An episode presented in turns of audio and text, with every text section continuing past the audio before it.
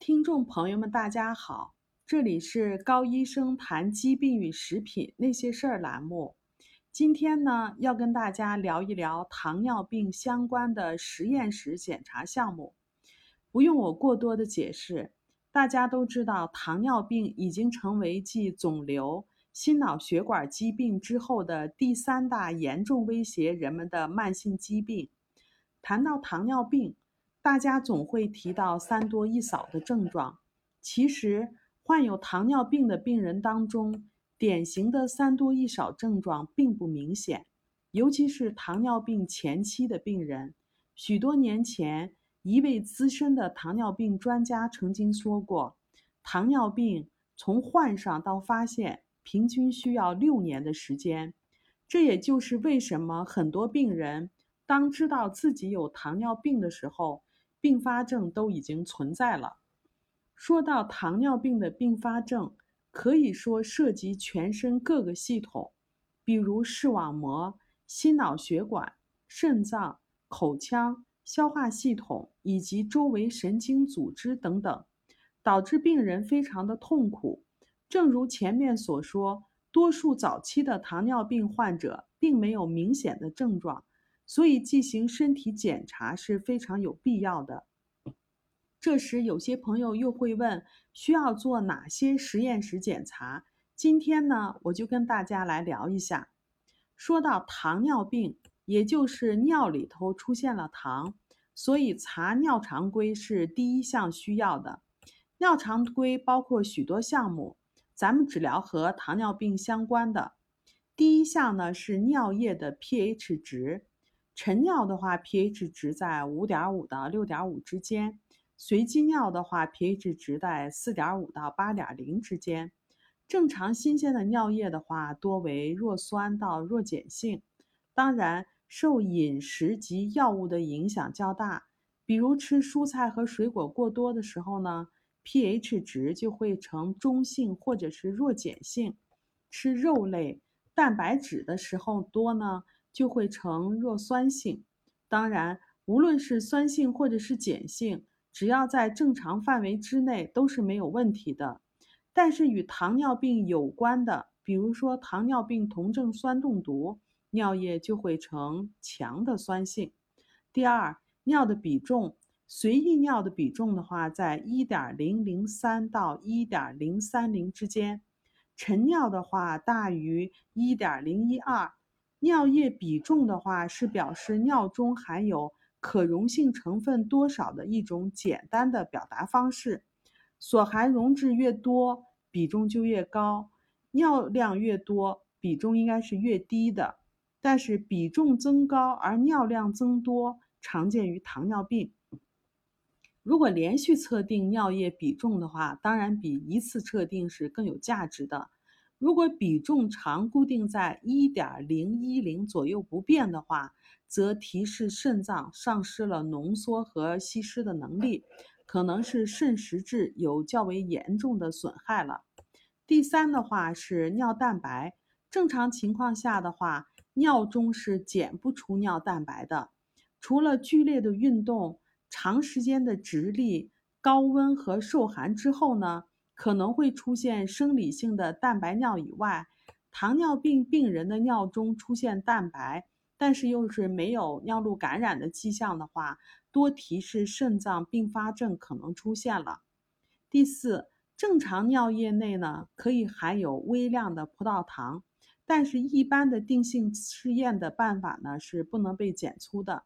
糖摄入过多，情绪激动。哺乳期和妊娠后期，妊娠后期的话，可以出现生理性的糖尿；使用某些药物的话，也可以出现钾的阳性。一般来讲，超过肾糖阈都会出现尿糖。病理性的，比如说糖尿病；其次是甲状腺功能亢进、肾上腺皮质功能亢进等等。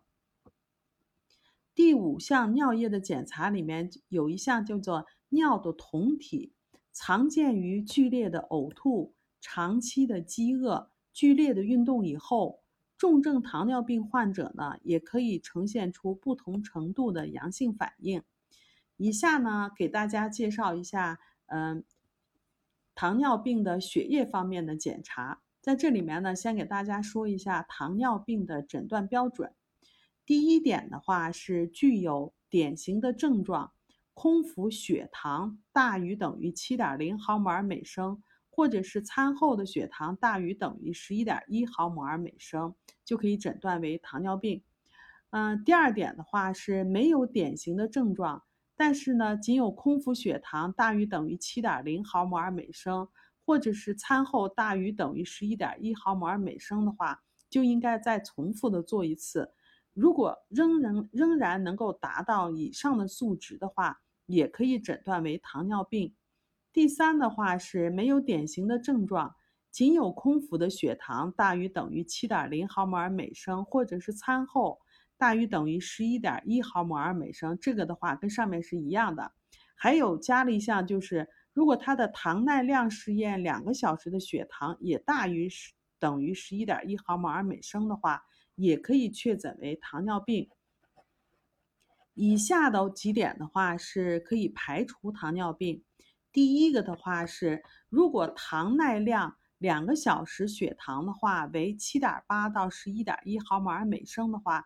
我们称之为糖耐量减低。如果空腹血糖在六点一到七点零之间的话，我们称为空腹血糖受损。这两种的话都不能诊断为糖尿病。但是呢，这这两种病人的话，虽然还不能戴上糖尿病的帽子，但是呢，离这顶帽子已经不太远了。因此是绝对不能掉以轻心的。也应该跟糖尿病病人一样进行饮食的调理。第二个的话，如果餐后的血糖小于七点八毫摩尔每升，及空腹血糖小于五点六毫摩尔每升的话，就可以排除糖尿病。嗯，这前面讲的话是糖尿病的诊断标准。下面的话就是，如果是查血的话，就可以做空腹血糖的检查。空腹血糖的话，正常在三点八九到六点一之间。呃，还有的话还可以进行餐后两个小时的血糖测定，正常的话应该是小于七点八毫摩尔每升的。餐后两个小时的血糖的话，如果是大于十一点一毫摩尔每升的话，就诊断为糖尿病了。第四个的话，在血液检查里面还有一项叫做口服葡萄糖耐量，这是口服葡萄糖以后抽血查几次血糖所测的值，分别是半个小时或者是一个小时抽血，两个小时抽血，三个小时抽血。空腹血糖的话，要求是小于六点一毫摩尔每升的。服糖以后半个小时到一个小时的血糖浓度的话，嗯，虽然要达到虽然要达到峰值，但是也是要小于十毫摩尔每升的。服糖后两个小时的血糖要求是小于七点八毫摩尔每升。服糖后三个小时的血糖浓度的话，要恢复到空腹血糖的水平。每次的尿糖定性的话，试验均应该为阴性。第五个的话，在血液检查里面介绍一下糖化血红蛋白。糖化血红蛋白的正常范围的话，在百分之四到百分之六，呃，也小于百分之六点五的话，可以认为都是正常的。当然，不同的办法的话，参考值也是不同的。那么，糖化血红蛋白的话，是可以反映测定前六到八周的平均血糖水平。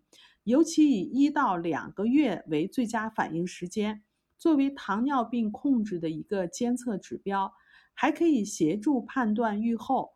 比如说，糖尿病病人如果合并有视网膜病变的话，如果糖化血红蛋白为百分之八到百分之十的话，则提示病变为中等程度，可以用激光来治疗。但是如果大于百分之十的话，说明他的这种病人的话。本身是严重受损的，他的预后是比较差的。在血液里面还有一个的话叫做糖化血清蛋白，又称为果糖胺。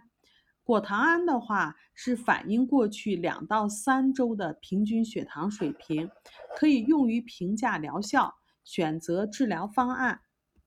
第七是胰岛素，因为不同的方方法的话，参考值有所不同。所以呢，在这里就跟大家不提供数值了。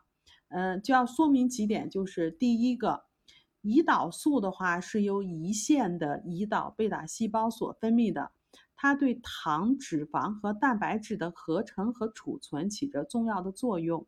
肝脏呢，对胰岛素的降解是起的主要的作用的。血糖是与胰岛素分泌非常相关的最重要的一个因素。嗯，第二点的话是胰岛素增高。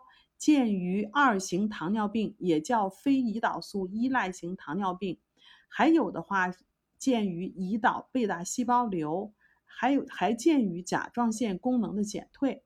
第三个的话是胰岛素减低，鉴于一型糖尿病，也叫做胰岛素依赖型糖尿病，还有的话就是晚期二型糖尿病的病人。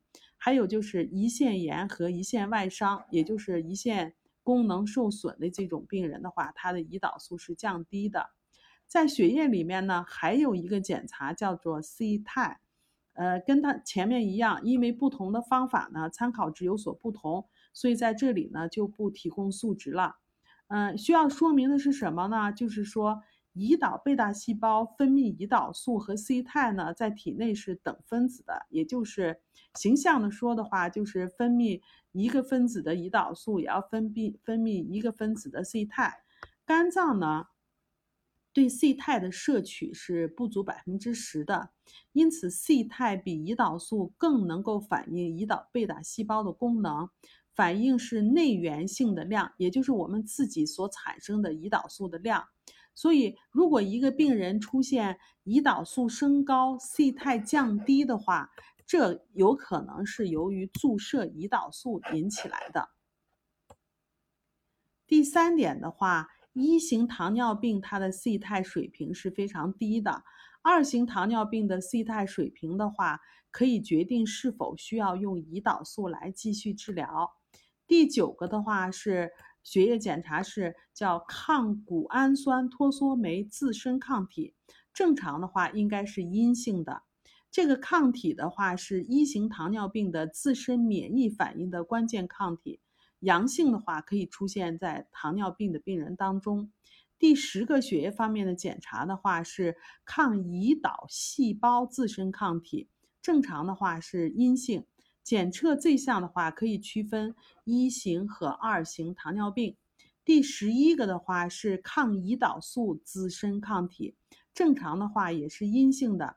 如果是阳性的话，鉴于接受外源性胰岛素治疗的糖尿病患者，可以作为控制监测胰岛素用量的重要依据。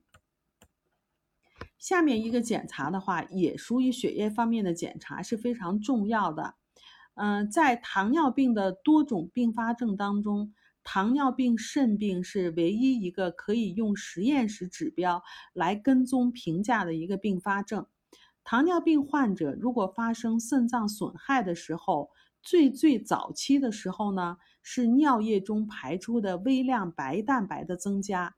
如果二十四个小时尿液中的白蛋白排出的量达到了三十到二百毫克的话，这个时候就说明肾脏已经有病变了。尿中的转铁蛋白排泄增加呢，也可以敏感地反映出糖尿病患者的早期肾脏的损害。这个时候呢，是糖尿病的肾损伤早期，还没有出现明显的病理变化的时候。如果这个时候没有能够及时的发现、及时的干预，错过了的话，则很有可能发展为不可逆的了。一旦被临床上诊断为糖尿病肾病的时候，就很有可能慢慢的转变为肾功能衰竭。所以，尿液的微量白蛋白、尿液转铁蛋白的测定，对于糖尿病患者来说是非常有必要的。除此之外呢？和糖尿病和心脏也是非常相关的，与心脏相关的检查项目呢，有机会我们会专门的做以介绍。糖尿病是非常明显的跟饮食密切相关的一个疾病，合理的饮食呢是治疗糖尿病的一个关键。好了。这里是高医生谈疾病与食品那些事儿栏目，我们每周一更新，敬请期待。我们也有微信群，感兴趣的朋友呢可以搜索 ARNA 加拿大营养师公开课，ARNA 甲状腺问题讨论群。我们还有微信公众号“人人有机生活”，您可以把您在生活中碰到的关于食品或者是营养方面的疑惑告诉我们。我们在群里呢都会跟您做一解答，请跟着我们，让您自己和家人变得越来越健康。如果您喜欢我们的文章，欢迎点赞转发，谢谢大家。